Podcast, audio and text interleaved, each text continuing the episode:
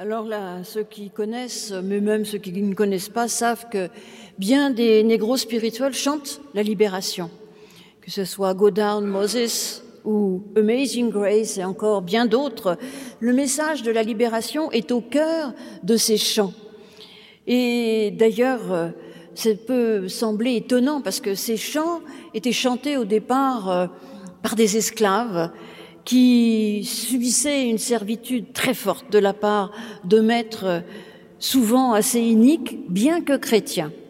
C'est important ça parce que on peut voir euh, que finalement l'interprétation des Écritures est quelque chose d'essentiel. Comment se fait-il que d'une même d'une même écriture, on puisse à la fois euh, imposer une servitude et croire en la libération? D'ailleurs, le christianisme s'est imposé relativement rapidement dans les, dans, chez les esclaves euh, qui arrivaient d'Afrique. Certains avaient déjà été convertis d'ailleurs en Afrique, d'autres euh, étaient musulmans, d'autres encore animistes, mais en tout cas assez rapidement, et on a des traces de cela, le christianisme s'est imposé. Pourtant, les maîtres au départ étaient assez divisés, suivant les églises et suivant les interprétations. Ils avaient bien compris que ce message de libération pouvait parfaitement se retourner contre eux.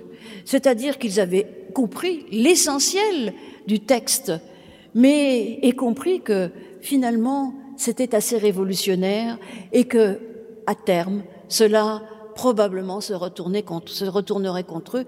C'est ce qui s'est passé. Donc des maîtres réticents, mais des hommes et des femmes qui, bien que soumis à une servitude absolument étouffante, eh bien, ont réussi à capter le message de libération, d'émancipation. Ainsi, on voit l'œuvre de Dieu partout, dans tous les temps, dans tous les espaces. Je me suis un peu euh, pencher là-dessus, parce que c'est vrai que d'abord il y a ce livre, et puis chaque année, le troisième lundi de, de janvier, nous fêtons le Martin Luther King's Day, c'est-à-dire, en fait, c'est à peu près la date de l'anniversaire de Martin Luther King. Alors en France, c'est pas très connu. Aux États-Unis, c'est un jour férié. Donc, euh, on peut tout de même penser à la lutte de toute cette communauté afro-américaine, mais qui rejoint d'ailleurs la lutte de nombreuses communautés. Aujourd'hui, il y a dans le monde aussi des chrétiens qui sont oppressés, malmenés. Il y a des non-chrétiens qui sont aussi oppressés et malmenés. Et finalement, on entend dans ces cris le cri de ces chants, parce que ce sont des chants où on entend le cri, le cri qui monte peut-être vers Dieu comme euh, le cri des Israélites au moment des Égyptiens, eh bien, nous pouvons aussi nous l'entendre et mener le combat, eh bien, qu'ont mené ces, ces églises et en tant qu'église ici en France, vous me direz, on n'est pas soumis à la servitude ni rien, mais en quoi cela nous concerne? Eh bien, il y a de nombreuses servitudes en dehors de la servitude physique, de nombreuses servitudes auxquelles nous nous soumettons. Et donc, euh, on va s'intéresser à essayer de voir de quoi nous libère Dieu. Parce que c'est vrai que Dieu se présente là, à Moïse, comme un Dieu qui libère. C'est quand même étonnant. Il, il, lui dit, je viens et je vais vous délivrer. Et puis, donc de quoi il dit? Alors à l'époque de Moïse, probablement déjà qu'il libérait euh, ceux qui l'entendaient à l'époque des Israélites, des Hébreux, puis du peuple juif, des en fait des représentations, des nombreuses représentations qu'on pouvait avoir de Dieu, qui étaient plutôt du côté des dieux archaïques, qui étaient violents, jaloux. Vous me direz que dans la Bible, il y a bien ces images du Dieu jaloux, mais il faut essayer d'aller un peu plus loin. Mais donc, il se présente comme cela. Il se présente aussi, et j'y reviendrai, comme le Dieu de nos pères, le Dieu de ceux qui nous ont précédés. Alors Abraham, Isaac, Jacob pour Moïse, mais nous pouvons comprendre aussi que c'est le Dieu de nos pères, que nous nous inscrivons ainsi dans une lignée. Mais finalement, dans cette lignée, nous pouvons aussi entendre ce message de libération. Alors pour Moïse déjà, avant de voir le, les cris du peuple et la manière dont Dieu va libérer son peuple, Déjà Moïse, alors, euh, je ne sais pas si vous vous rappelez, euh, soit vous avez lu la Bible, soit vous avez vu des péplums, soit vous avez vu des dessins animés sur Moïse. Je veux dire, c'est quand même un personnage qui est assez connu, il est un peu partout. Donc, même en dehors des églises chrétiennes ou des synagogues. Donc, Moïse est connu. Moïse, il était là, il faisait paître, nous dit-on, le troupeau de Jéthro, son beau-père. Alors, ce qui est intéressant déjà, c'est que Moïse, il n'a pas épousé une femme de, de son peuple, il n'a pas épousé une Israélite. Non, Moïse, il a épousé une étrangère, mais une étrangère qu'il avait accueillie. Alors qu'il fuyait justement l'Égypte, il fuyait l'Égypte, eh bien pour euh, parce qu'il avait tué un Égyptien qui oppressait son peuple. Donc Moïse était là, il était dans une sorte de crainte, de culpabilité certainement aussi, eh bien Dieu, en lui parlant là, dans le buisson, dans ce buisson ardent qui brûle mais ne se consume pas, ça aussi c'est extraordinaire, eh bien Dieu, en lui parlant, va le libérer de ses peurs. Il va lui donner la possibilité de retourner vers ses frères, vers ses sœurs. Lui, Moïse, qui non seulement, eh bien, a, tué un Égyptien et donc risque de, la mort en retournant là-bas, eh bien, il va prendre courage et il va retourner là-bas. Je disais qu'il s'était marié avec une étrangère. C'est pas anodin parce que il y a de nombreux débats là aussi dans la Bible pour savoir euh, euh, avec qui il faut se marier et tout. Eh bien, le plus grand, le prophète parmi les prophètes, se marie avec la fille d'un prêtre euh, d'un autre dieu, de Jéthro. Et on va voir que ceux qui lisent, continuez à lire l'histoire de Moïse, finalement, Jéthro sait très bien qui est le vrai Dieu. Il sait le reconnaître. Peut-être grâce à Moïse, grâce au témoignage de Moïse et de son frère. Donc Moïse va être libéré déjà de cette peur de retourner, de sa culpabilité d'avoir euh, tué un homme. Et ça, je pense que nous pouvons l'entendre. Cette libération de nos culpabilités. Certes, nous faisons des erreurs. Nous ne sommes peut-être pas des meurtriers, je ne pense pas d'ailleurs, encore que par nos paroles, par nos actes, nous pouvons aussi atteindre les gens dans leur chair, dans leur cœur et leur faire un mal mortifère. Mais en tout cas, nous avons ce poids de la culpabilité. Aujourd'hui, c'est assez compliqué dans notre société. Les gens, soit ils se sentent trop coupables et oppressés par cette culpabilité, soit alors ils sont dans la toute-puissance et aucune culpabilité. Bah, Dieu nous libère peut-être de ces deux choses-là. C'est ça qui serait intéressant. Mais là, pour Moïse, eh bien, il le libère de tout cela. Il le libère aussi, eh bien, de ses craintes. Vous avez entendu, qui suis, qui es-tu pour que j'aille à ta place Puis après, il va dire, mais non, moi je sais pas parler. Alors Dieu va lui donner euh, euh, son frère, lui dit, bah, va avec ton frère, il parlera pour toi. Et on voit bien que finalement, euh, Moïse y va.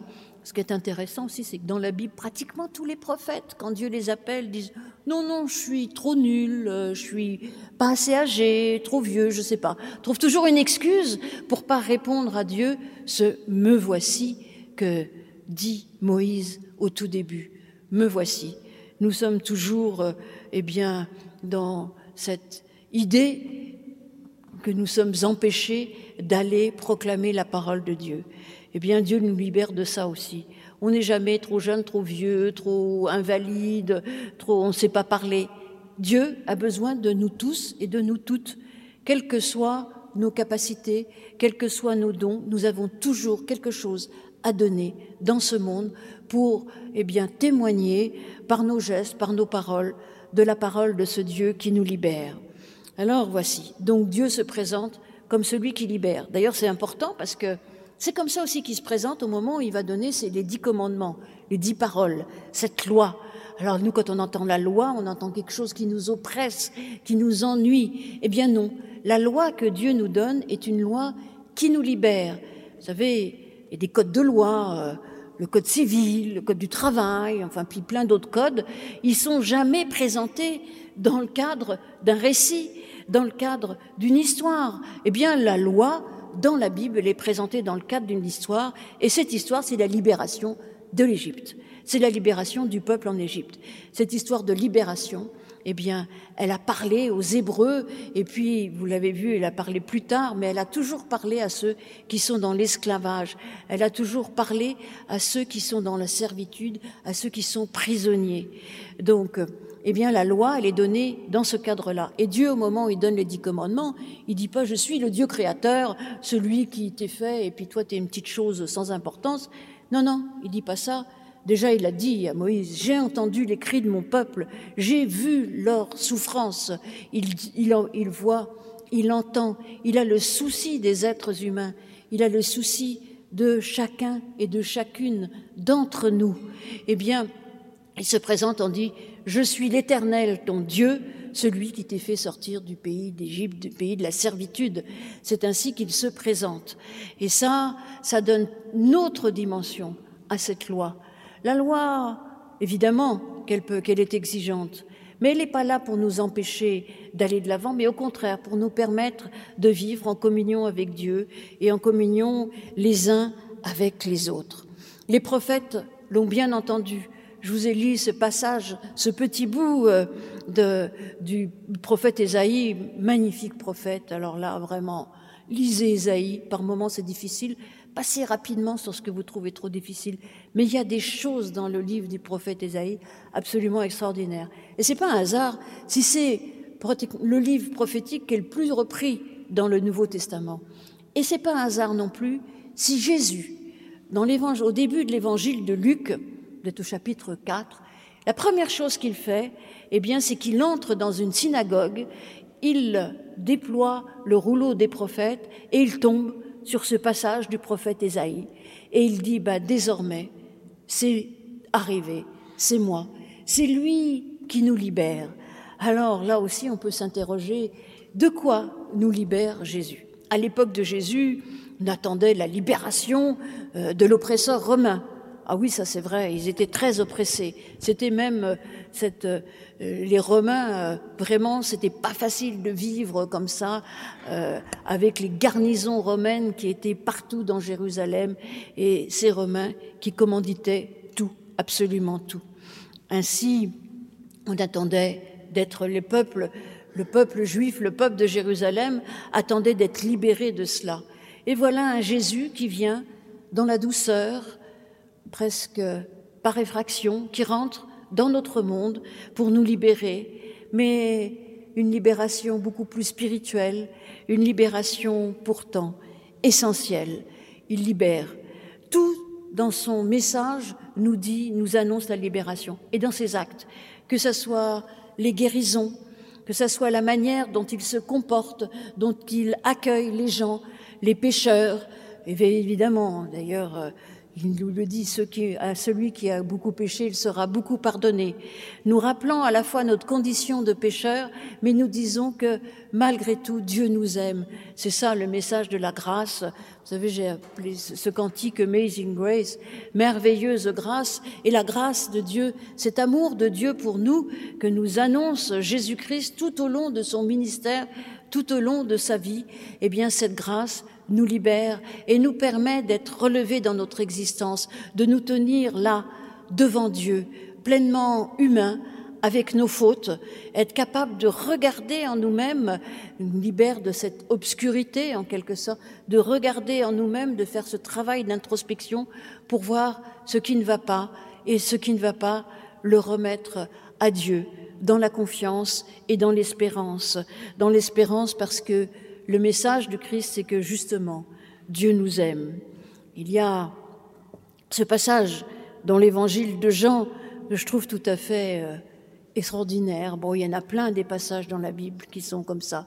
Mais celui-là, il me rejoint. Et puis alors, ça m'a amusé parce que j'avais jamais remarqué. Mais le passage que vous avez vu dans l'Exode, j'avais pensé à ces deux textes avant. Vous savez, je suis celui qui je suis, je vais revenir un peu là-dessus d'ailleurs après, c'est Exode 3.14. Et Jean, c'est Jean 3.14 aussi, où commence ce, ce, message de libération, enfin de salut d'ailleurs. Et ça m'intéresse parce que justement le salut, c'est, c'est pas, enfin, c'est aussi quelque chose pour après. Mais de cela, nous ne savons pas grand-chose. Nous sommes juste invités à faire confiance. C'est déjà beaucoup. Nous avons cette promesse. Mais le salut, c'est aussi pour aujourd'hui et maintenant. Et c'est ce qui nous libère justement de la culpabilité et c'est ce qui nous donne les forces pour aller de l'avant, la force pour combattre, la force pour témoigner, la force pour continuer à vivre. Le salut, c'est le message de l'amour de Dieu pour chacune et pour chacun d'entre nous. C'est le message qui nous dit, oui, tu n'es pas parfait, mais j'ai besoin de toi. Alors, allons de l'avant, ensemble et avec moi, eh bien, tu vas devenir meilleur encore et encore. C'est un message qui, à mon avis, libère complètement et nous permet, eh bien, d'aller de l'avant avec cette certitude que Dieu nous aime, malgré tout et contre tout. Alors ce message de ce passage, c'est Nicodème qui vient de nuit. Alors Nicodème qui est un juif euh, pharisien, je crois, oui, enfin bon, bien pensant, et qui vient de nuit voir Jésus. Et ça, c'est intéressant aussi, parce qu'il est dans l'obscurité. Nous sommes souvent dans l'obscurité. Et pourtant, le message, le message de vie, particulièrement chez Jean, c'est que le Christ est notre lumière. C'est la lumière du Christ que nous allons cheminer. C'est celui qui éclaire, eh bien, ce en quoi nous devons croire. C'est celui qui nous dit, qui nous éclaire, qui est là, cette lampe allumée sur notre chemin, sur ce chemin. C'est celui qui fait qui met en lumière justement la vérité, parce que cette question de la vérité, elle est complexe. D'ailleurs, lui-même n'a pas répondu. Qu'est-ce que la vérité? Eh bien, c'est à nous, c'est à vous, c'est à chacun, à chacune de trouver sa vérité, c'est-à-dire ce qui fait sens dans l'existence et ce qui fait sens dans le monde. Et il nous dit d'ailleurs, je suis la vérité. Il n'a pas dit j'ai la vérité, je détiens la vérité, c'est moi qui sais. Et vous, vous savez rien. À aucun moment il ne dit ça. La vérité, c'est une manière d'être et de vivre à la lumière, à la lumière du Christ, de ses paroles, de ses actes, de son don qu'il a fait pour nous.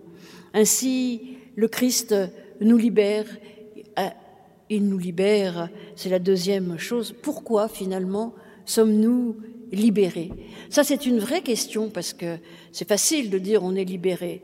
Et pourquoi nous sommes libérés? Ben, Je reprendrai ce passage que je lis très souvent pendant le culte au moment de la loi de l'apôtre Paul à l'épître, dans l'épître aux Galates. C'est paradoxe. Il dit, vous avez été appelés à la liberté. D'abord, il faut faire attention, c'est appelé à la liberté. Je pense que je me méfie toujours du mot liberté. Aujourd'hui, il y a des gens qui mettent toujours cette liberté en avant. J'ai le droit, je suis libre, machin, bidule. Et en fait, euh, dans la Bible, c'est pas tellement un message de liberté qu'on entend. C'est un message de libération, ce qui n'est pas tout à fait la même chose.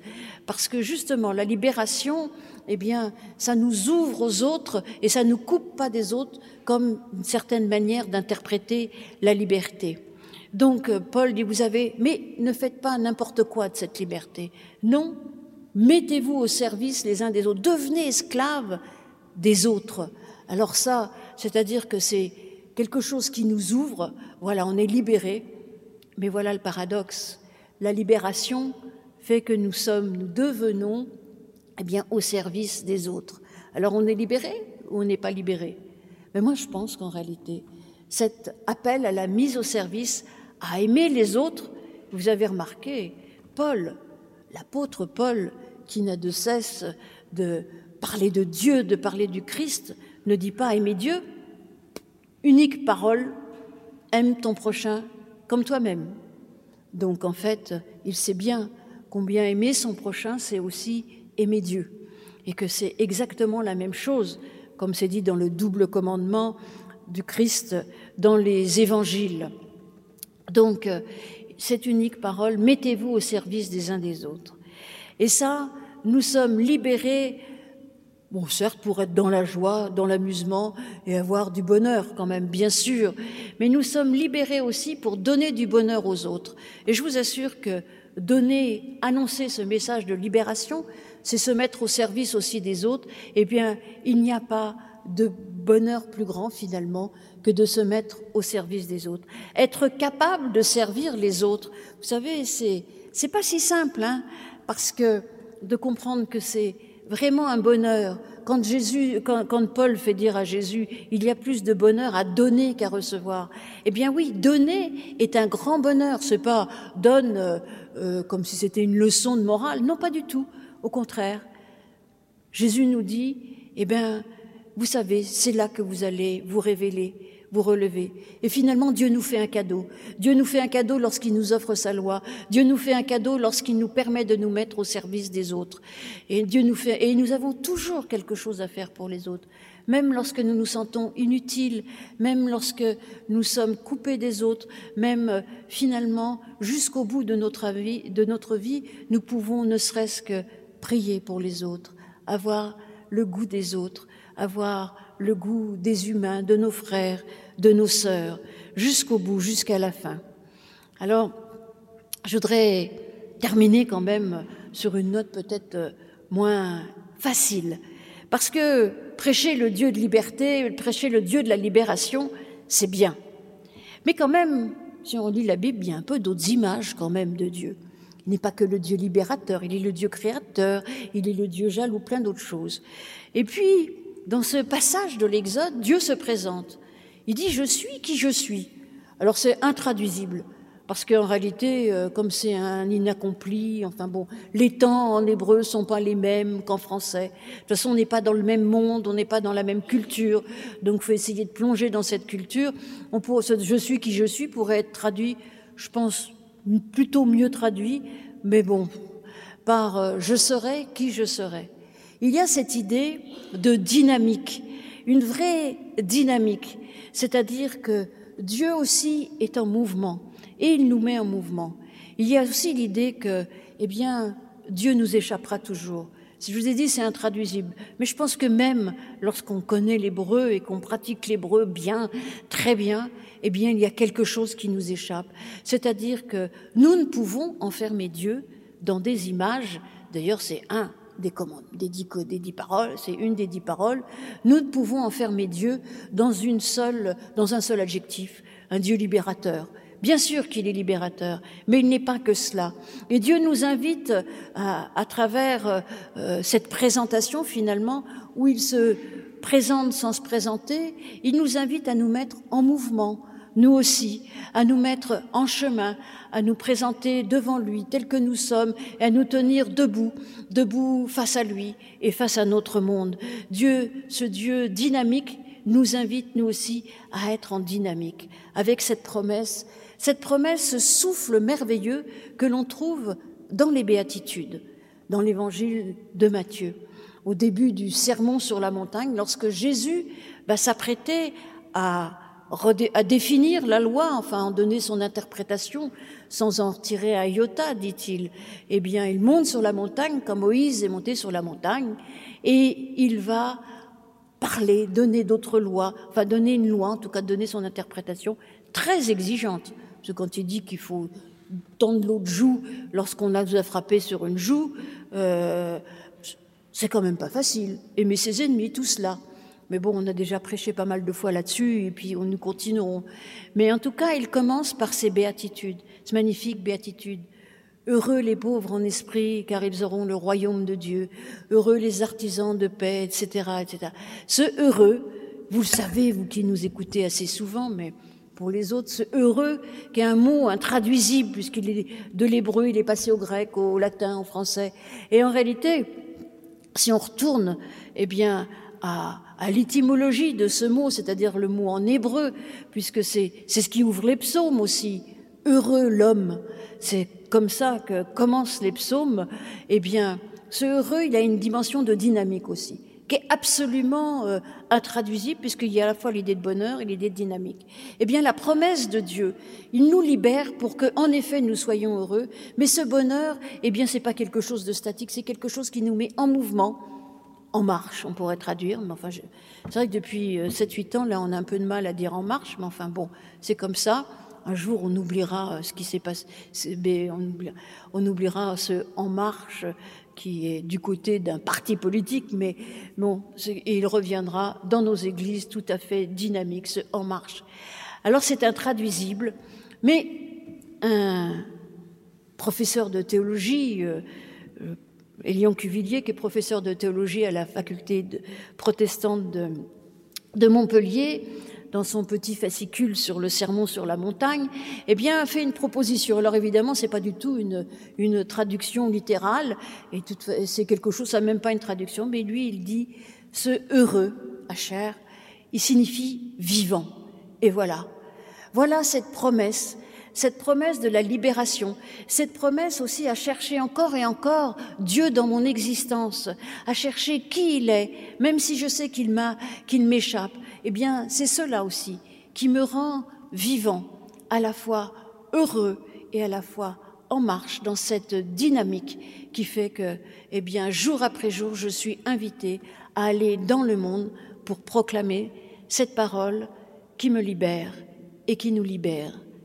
Amen.